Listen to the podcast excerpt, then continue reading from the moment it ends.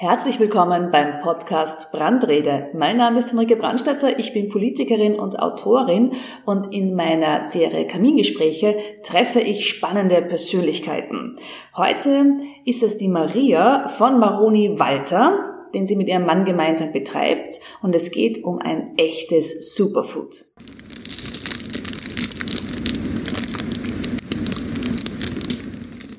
Ja, herzlich willkommen, Maria. Sie haben ja in eine Maroni-Prater-Dynastie hineingeheiratet. Wie war denn das vor zwölf Jahren, einen Maroni-Prater zu heiraten? Am Anfang fast nicht so einfach, äh, weil ich musste alles lernen von, äh, dass wir abholen die Maroni vom Großgrünmarkt, die kommen aus Italien, aus Verona, äh, bis dass wir rein einritzen, die Maroni einritzen und auch äh, eine Maroni-Bratofen anzuzünden ist auch nicht so einfach, entweder mit Holzkohle oder mit der Gasflasche anschließen und anzünden und dass auch diese Maroni richtig gebraten werden und wir machen auch im selben Ofen Bratkartoffel, die schneiden frisch, die Erdäpfel, Bratkartoffeln und Erdäpfelpuffer. War nicht einfach und es ist eine ziemlich äh, schwere Arbeit. Also sowohl der Maroni-Ofen ist schwer, aber zum Glück mit Räder als auch die Säcke, das sind 30 Kilo Säcke. Die zum Heben ist auch nicht so einfach als Frau, aber ich habe mich da reingearbeitet und kein Problem. Wie oft haben Sie sich geschnitten beim Maroni einschneiden? Nicht so oft, weil mein Mann hat mir gewisse Dinge, wenn wir Catering machen, wird vorgeschnitten und dann hilft er meistens, weil er ist der Schnellere. Wer nimmt gleich ein paar Maroni in die Hand und die werden immer oben auf der Bauchhalsseite eigentlich eingeritzt von links nach rechts. Man darf nicht zu, zu tief einschneiden, sonst ist die Frucht beleidigt. Wenn sie gebraten ist, man bringt sie nicht raus. Sie lässt sich hart schälen. Man muss ganz wenig und man muss das wissen. Und der ist da ein Profi. Ich tue immer einzeln, einzeln. Ich brauche ein bisschen länger mehr. Aber sonst im Braten braten wir alle gleich. Schneidet man einen Schlitz oder kreuzförmig ein? Wir schneiden immer, also wir ritzen immer von links nach rechts auf der Bauchhalsseite. Wenn man sich die Marone vorstellt, unten ist sie flach, dann ist sie so ein Bauchhal und von der linken Seite ritzt man ganz fein zur rechten. Das ist wichtig, weil wir brauchen da kein Kreuz machen. Und unsere Maroni, weil sie so frisch kommen aus Italien, äh, braucht man nicht einweiten im Wasser. Also nur einfach äh, einritzen und das zeigt die frische Qualität aus. Äh, die Maroni müssen hart sein und glänzen. Wenn sie glänzen und äh, hart sind, dann ist es eine frische Qualität. Wenn sie so im Supermarkt oder irgendwo hingehen, ich will ja niemanden jetzt schlecht machen, und die, äh, die Marone, die Kastanien, sie glänzen nicht mehr, besser nicht kaufen, sie ersparen sich das Geld, weil dann ist die Ware vertrocknet, sie ist verdorben. Und dann geht sie nicht auf. Man kann sie nicht gut schneiden. Es gibt ja nicht überall Maroni-Brater, vor allem am Land. Und wenn ich Lust habe ja. auf Maroni, was würden Sie mir empfehlen, wie ich privat zu Hause Maroni machen kann? Und dass die dann auch richtig gut werden? Also am besten Nummer eins, als erstes würde ich empfehlen, von uns die frische Qualität zu kaufen, Maroni Walter, an einem unserer Standorte vorbeizukommen. Wir haben einen Standort beim Hauptbahnhof vom Eingang, äh, Hauptbahnhof Wien, Favoritenstraße Eingang. Zweiter Standort Krankenhaus Nord, also die neue Klinik Floridsdorf in der Brünnerstraße im 21. Bezirk. Und der dritte Standort ist äh, auf der Donauinsel, vis-à-vis vom Schulschiff im 21. Bezirk. Und sonst äh, verkaufen wir auch die Maroni weiter an sämtliche Stände. Maroni Brater in Wien. Also Sie sind quasi auch äh, Maroni Großimporteur? Mm, ja, also dieses Jahr ist eher schwer. Wir kriegen schwer die Maroni von Italien rauf, weil letztes Mal hat ja wir einen kleinen Unfall gehabt. LKW ist im Schnee stecken geblieben, bis es geschneit hat. Wir haben die Maroni um sechs Stunden, ist eher Kühltransporter, schwerer LKW, sechs, sieben Stunden zu spät bekommen. Normalerweise sind wir um drei, vier Uhr früh vor Ort. Großgrünmarkt Wien, zeitig in der Früh, dass wir die Ware übernehmen und sofort mit unserem Mercedes Vito, sehr größeres Auto, Palette, große Palette übernehmen und in unser Kühlhaus bringen. Das befindet sich äh, im Lagercontainer auf der Donauinsel, 21. Bezirk. Und dann kam der LKW zu spät und was ist dann passiert? Äh, vier, fünf Stunden warten, dann kam der erlösende Anruf aus Italien.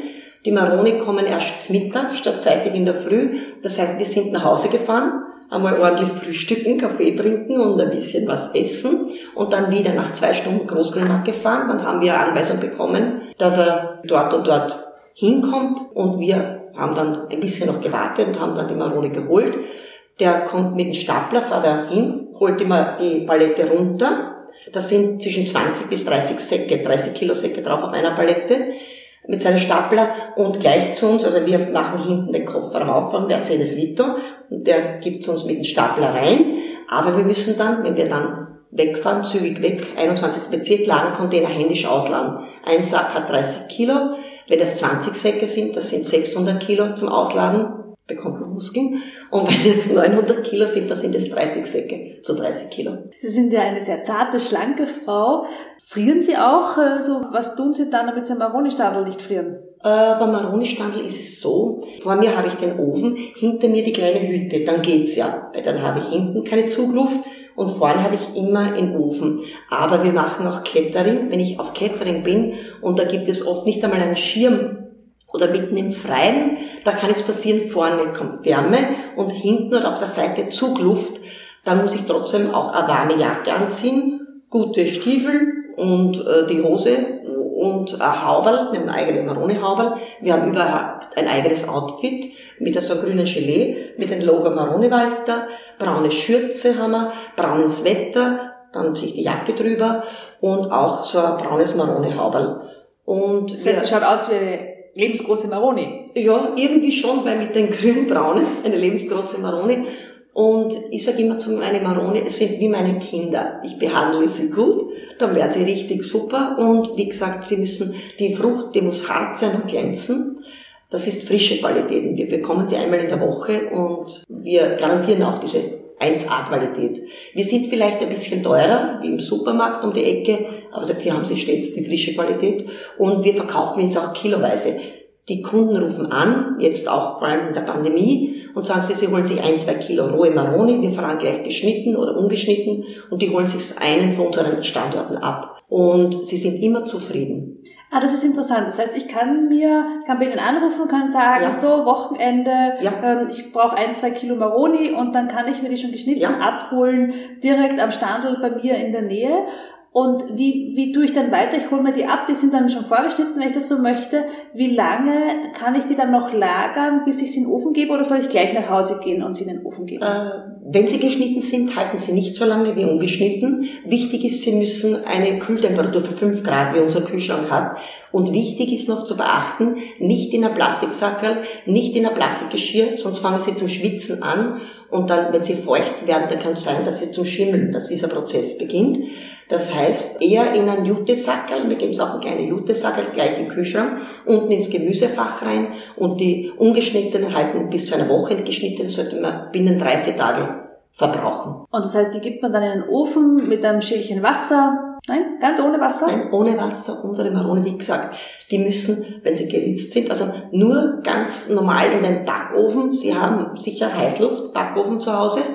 Oberste Schiene, also zuerst mal vorheizen, Backofen, die höchste Temperatur meiner hat 250 Grad, heizt sich vor und dann piepst er, wenn er die Temperatur erreicht hat, der Backofen. In der Zwischenzeit gebe ich die geschnittenen rohen Marone auf ein Backblech und äh, wenn Temperatur erreicht ist von Heißluftofen, also der Backofen, gebe ich die oberste Schiene rein und dann schaue ich inzwischen so ein Licht und sehe nach 10, 12 Minuten, sie springen so schön auf, das heißt, äh, sie sind halbfertig. Sie sind zwar noch ein bisschen roh, aber sie müssen schön aufspringen. Und dann gebe ich sie nach den 10, 12 Minuten, gebe ich sie in die mittlere Schiene und tue es noch ein bisschen so wie nachdampfen. Das heißt, äh, drei, vier Minuten. Und dann macht man kurz auf. Wenn sie, wenn man so kurz mit den Fingernagel so da müssen sie so ein bisschen wie krachen. Das heißt, die Frucht ist fertig zum Rausnehmen. Und beim Ofen ist es so, beim Maroni Ofen, unser Ofen, egal ob es jetzt ein Holzkohleofen ist, Gasofen, erreicht eine Temperatur von 300 Grad. Wir haben auch meistens mit drei Solaren zum Rausschieben und da gehen wir sie auch ganz oben, bei ca. 300 Grad, wie gesagt, rein, oben und dann die Maroni springen schön auf und dann gehen wir sie ins Mittelfach, weil die Temperatur, die höchste Temperatur ist immer oben. Und dann zum Dämpfen äh, mittlere Fach rein. Hm, jetzt kriege ich richtig Lust auf Maroni. Auch Sie trifft die Pandemie. Können Sie uns mal ein bisschen beschreiben, was das mit Ihrem Geschäft macht? Das ist äh, sehr, sehr schwer. Also wir haben die letzten Jahre immer ein bisschen eine Steigerung gehabt, auch von die Catering her. Wir haben sich voll auch auf Catering konzentriert, das heißt Catering. Wir kommen vor Ort zu einer Firma oder Privathaushalt, die feiern Geburtstag. Wir kommen mit unserem Ofen. Wir kommen dann mit unserer Ware. Entweder haben sie nur mit Maroni bestellt mit Erdäpfeln und mit Erdäpfelpuffer oder das ganze große Sortiment mit Glühwein, hausgemacht, hausgemachter Punsch und alkoholfreien Punsch dazu. Dann kommen wir zu zweit. Also wenn der Kunde oder die Firma hat bestellt das ganze Programm, kommen meistens ich mit meinem Mann oder unsere Mitarbeiter, dass ich jemand mitnehme. Aber heuer ist das nicht der Fall. Äh, ich habe seit Juni Zusagen bekommen und bis jetzt nur Stornierungen, weil die zweite Stornierung ist jetzt wieder angelaufen, weil wieder von der Regierung her, weil wir zählen auch zur Gastronomie, auch mit diesem Catering und jetzt dürfen wir das nicht, diese Catering machen. Und äh, bis 7. Jänner ist dann unser Geschäft gelaufen. Sonst haben auch gewisse Leute oder Firmen auch einen Maroni-Bratofen von uns gemietet, sowohl Holzkohleofen als auch Gasmaroni-Ofen. Und äh, zum Beispiel die hätten es gemietet Ende November, Anfang Dezember. Das heißt, der Kunde holt sich dann den Ofen plus unsere Ware ab von unseren Lagercontainer und dann kaufen sie auch kiloweise oder Halbsäcke die Ware dazu und bei uns wird dann im Nachhinein verrechnet nach Verbrauch. Der Kunde geht kein Risiko ein, vor allem bei dem Maroni, wenn er jetzt statt 30 Kilo nur 15 oder 20 Kilo verbraucht, gibt uns den nächsten oder übernächsten Tag die unverbrauchte Ware zurück. Das heißt, es wird ihm nicht verrechnet, aber die Kartoffel verrechne ich schon sackweise oder auch die Puffer, weil die Erdäpfelpuffer, ich meine, das Angebrauchte nehmen wir nicht mehr zurück. Und das Gas kann uns auch die leere Flasche, dass wir wieder unser Gasmann zurückverrechnen, also zurückgeben. Und das gibt es alles nicht mehr heuer? Leider nicht, äh, sonst schon. Und auch hier, auch bei den Geschäften, auch bei unseren Wiederverkäufern, wir bemerken einen Rückgang und beim Catering äh, zu 90, 95 Prozent Minus bis jetzt. Und Weihnachtsmarkt wurde uns auch abgesagt. So stehen wir immer Weihnachtsmarkt am Hof im ersten Bezirk. Der wurde jetzt auch vor ein paar Tagen erst abgesagt, weil die haben auch immer hin und her geschrieben. Und Sie haben natürlich auch noch eigene Stände. Ja. Merken Sie da jetzt, dass die Kundenfrequenz zurückgeht? Sehr stark, vor allem bei also im Krankenhaus Nord. Rückgang bis jetzt 70, 80 Prozent minus. Weil auch dort weniger Besucher dürfen rein pro Patient. Weil ich habe mich dort auch erkundigt beim KAV und dem gesagt, pro Patient einmal in der Woche ein Besucher. Und äh, wir haben zwei wunderschöne äh, Maronestände stehen, aber es nützt alles nichts, wenn wenig Frequenz ist, wenig Umsatz. Wie zufrieden sind Sie denn mit den Hilfeleistungen äh, der Regierung? Äh, die erste Hilfe, naja, wir haben es äh, zum zweiten Mal, spüren wir es jetzt bei uns, weil wir auch Gastro hatten wir durften von Mitte März bis Mitte Mai nicht aufmachen. Unser Imbissstand ist auf der Donauinsel U6 Neue Donau. Äh, wir durften da zwei Monate nicht aufsperren. Zwei Monate verspätet, das heißt null Umsatz, äh, habe ich dann eingereicht auf diesen Härtefallfonds. Der erste, die 500 Euro, kam ziemlich schnell, aber es wiegt nicht auf, weil die Fixkosten sind bei uns ohne jetzt mit, wir haben ein paar Mitarbeiter, um die dreieinhalbtausend Euro bewegt sich die Fixkosten, aber ohne Mitarbeiter gerechnet. Äh, um 500 Euro und dann gab es im zweiten Monat einmal 500 Euro und dann ein Comeback Bonus auch von 500 Euro. Äh, es ist wie ein Tropfen auf einen heißen Stein. Und dann wollte ich selber Fixkostenzuschuss beantragen und dann hat es geheißen, nein, nur der Steuerberater kann das. Wir bekamen nach äh, ein paar Monaten Fixkostenzuschuss von 3300 noch etwas und der Steuerberater hat uns aber auch extra zusätzlich außer der Pauschale einen gewissen Teil abgezogen und ich tue weiterhin brav den, den Härtefallfonds, weil da kriegen immer zweimal 500 Euro, einmal 500 Euro normal und einmal den Comeback-Bonus heißt der. Und ich wollte dann auch ähm, Finanz Online und habe ich schon Bescheid bekommen, dass wir das Geld bekommen. Habe ich selber dann eingereicht, ich wollte das nicht über einen Steuerberater, weil die haben größere Klienten, weil diese Aussage, dass dann gewisse schneller bekommen als wir. Und der zweite, wir warten immer noch auf den Fixkostenzuschuss Phase 2. Und was uns jetzt noch wehgetan hat, äh, es wurden auch die Weihnachtsgelder für unsere Mitarbeiter fällig. Äh, das ist trotzdem, wir wollen die behalten. Einer läuft eh auf Kurzarbeit, ich auch, also zwei. Den habe ich auch selber beantragt, um Kosten beim Steuerberater zu ersparen, aber wir haben eine sehr starke Durststrecke momentan. Und es ist nicht leicht, aber wir wollen trotzdem weiter, weiter tun. Und momentan leben wir auch von diesen Geschäfte, was die Leute einzeln noch extra kiloweise die Marone abholen. Oder auch die Leute, die was sagen, also die was Wiederverkäufer sind, die Standel, was mein Mann extra beliefert, dass da ein bisschen was hängen bleibt. Ja, Sie sind ja fleißige Menschen mit einem Groschengeschäft, weil Sie ja. ja. mit ganz vielen kleinen, unterschiedlichen Geschäften dann auf ein Gesamtvolumen kommen. Aber was natürlich dann wirklich hart ist, wenn man dann viel Geld für einen Steuerberater ausgeben muss, wo das dann in keiner Relation zum eigentlichen Umsatz steht. Mhm. Was würden Sie sich denn wünschen, damit Sie besser durch die Krise kommen? Was, welche Hilfe, welche Unterstützung bräuchten Sie oder was müsste besser gemacht werden? Ich finde, die Haupthilfe, die wäre schon wichtig gewesen zwischen den Mitte März, dem ersten Lockdown bis Mitte Mai, vor allem für die Gastronomie. Da spreche ich jetzt, weil ich, wir sind mehrere Branchen, Marone, Gastronomie. Äh, warum ist dieses Gesetz, das Epidemiegesetz abgeschafft worden wegen dem Verdiensteingang? Das hätte uns geholfen, weil äh, zwei Monate komplett zu, das muss man sich mal vorstellen, die Fixkosten, das alles, die Mitarbeiter, die laufen weiter. Ich musste schweren Herzens sogar, wir haben nur ein paar Mitarbeiter, kündigen nach Jahren lang. Ich gesagt, ich kann, wir können es uns nicht leisten, äh, sie durchzufüttern, Entschuldigung, krass genommen, weil Klein- und Mittelbetriebe sind irgendwie die Armen dran, weil eh sonst, wir haben sonst noch nie eine Förderung für irgendwo beantragt, sei es mit dem Umbau, Zubau und das jetzt noch mit dieser Pandemie, also der Verdiensteingang, wenn die Regierung hätte gesagt, euch geben wir jetzt für diese Monate, bestimmte Monate Verdiensteingang, hätten wir sogar noch, noch zugelassen. Es war dann auch ein bisschen Schikane, weil die Leute am 15. Mai, ich bin nicht gut hergestellt worden nach Jahren, wir haben das schon neun Jahre, das Imbestand ist ein Saisongeschäft.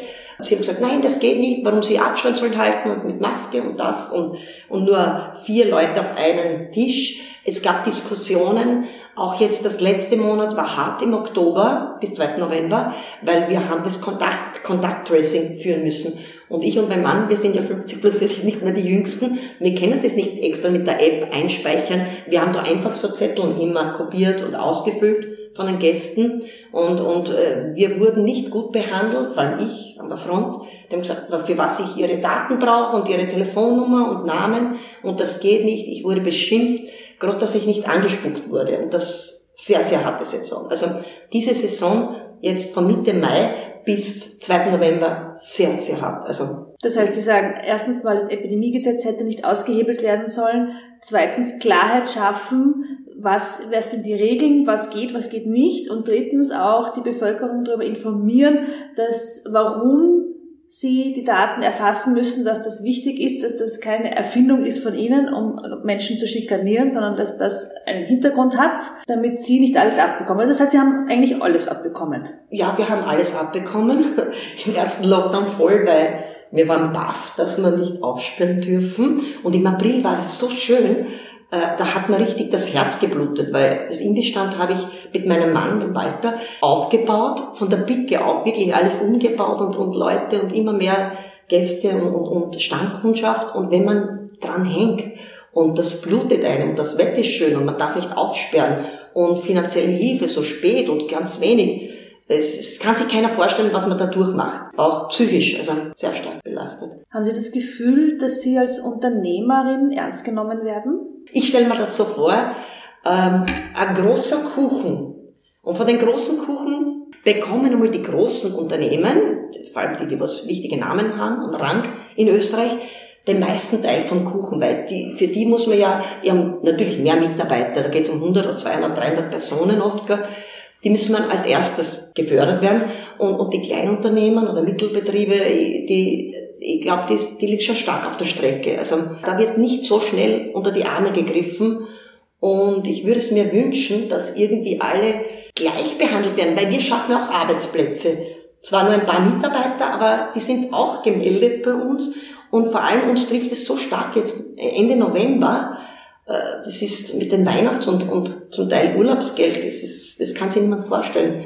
Und ich, bete auch, ich bin sehr gläubig dass es immer irgendwie weitergeht und dass wir so weit gesund bleiben. Das ist wichtig. Ja, das ist auch der Grund, warum ich kleine Unternehmerinnen und Unternehmer, ein Personenunternehmen treffe, weil mir einfach aufgefallen ist, vor allem dann im ersten Lockdown, dass man überhaupt gar keine Idee davon hat, was die Wünsche und Bedürfnisse dieser kleineren Unternehmen und der EPU sind. Es hieß zum Beispiel, dass man sich für den Härtefallfonds an die Hausbank wenden soll. Dann habe ich zur Wirtschaftskammer gesagt, sagen soll, habt ihr irgendeine Ahnung von Einpersonenunternehmen und kleinen Unternehmen?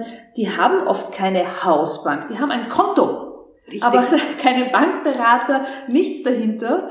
Also eure Vorstellung davon, wie diese Unternehmen äh, arbeiten, hat nichts mit der Realität zu tun. Und das merke ich sehr häufig, dass hier diese Hilfen einfach auch völlig an den kleineren Unternehmen vorbeikonzipiert sind. Das ist richtig. Und ich habe mich ins Zeug gelegt. Ich bin keine gelernte Buchhalterin oder Steuerberaterin oder sonst irgendwer, keine Bankarbeit, Angestellte.